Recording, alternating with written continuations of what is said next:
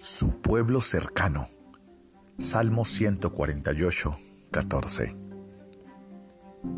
Los tiempos del antiguo pacto, hablando de la dispensación, era una que se caracterizaba por la distancia. La distancia que existía entre Dios y los hombres, Dios y su pueblo, Dios y los suyos. Cuando Dios se le apareció, por ejemplo, a su siervo Moisés, le dijo, ahí en Éxodo capítulo 3 leemos, no te acerques más. Le instruyó, quítate las sandalias. También vemos que cuando se manifestó a sí mismo, a su pueblo elegido y apartado sobre el monte Sinaí con una visión gloriosa y tremenda, uno de los primeros mandamientos fue, pon un cerco alrededor del monte, en Éxodo capítulo 19. Un cerco para que no se acerquen. Tanto en la sagrada adoración en el tiempo del tabernáculo, como posterior en el templo, la idea de distancia era siempre importante. La congregación, eh, eh, la masa del pueblo, ni siquiera entraba en el atrio Dentro del patio interior, nadie, excepto los sacerdotes, podían entrar. Ahora, hablar del lugar santísimo, solamente una persona, una vez al año, el sumo sacerdote, es el que ingresaba. En el Antiguo Testamento vemos como si el Señor, en esas épocas tempranas, tuviera que enseñarle al hombre que el pecado era tan extremadamente abominable para él que debía tratar a los hombres como leprosos fuera del campamento. Y cuando él se aproximaba más a ellos, les hacía sentir la extensión de la separación entre un Dios santo y un pecador impuro. Ah, pero qué diferente es cuando vino el mensaje glorioso y la realidad del Evangelio. Fuimos puestos sobre una base totalmente diferente. La palabra ir se cambió por venir. La palabra alejamiento se convirtió en acercamiento.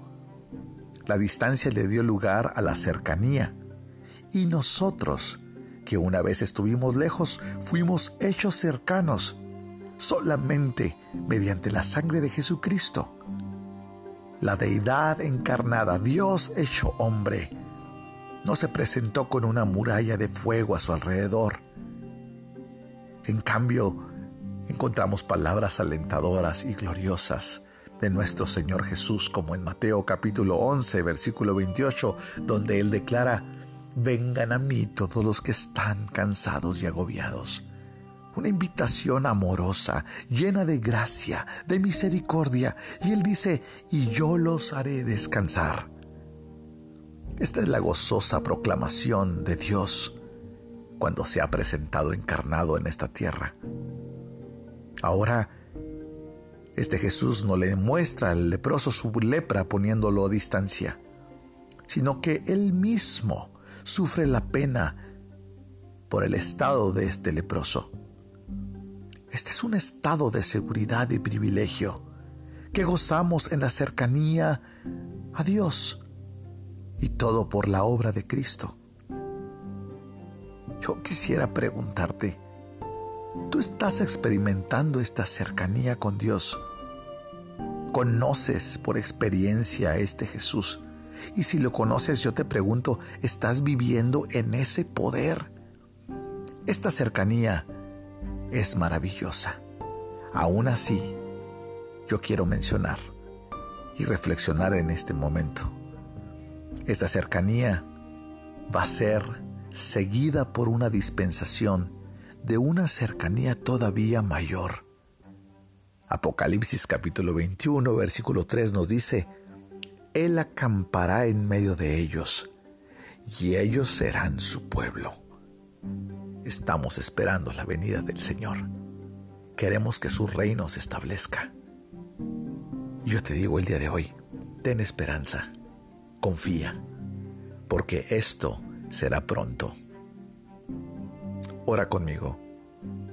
Señor, gracias por la bendición que tenemos de disfrutar tu cercanía por los méritos de tu Hijo Cristo.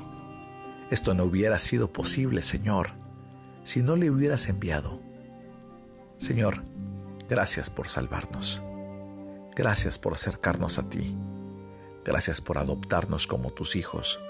Señor, y ahora permítenos, Señor, vivir y disfrutar de esta vida gloriosa, Señor, a tu lado. Padre, anhelando y deseando aquel día glorioso en que por la eternidad gocemos de tu eterna presencia, cuando tú acampes en medio de nosotros y entonces disfrutemos tu presencia para siempre. Amén.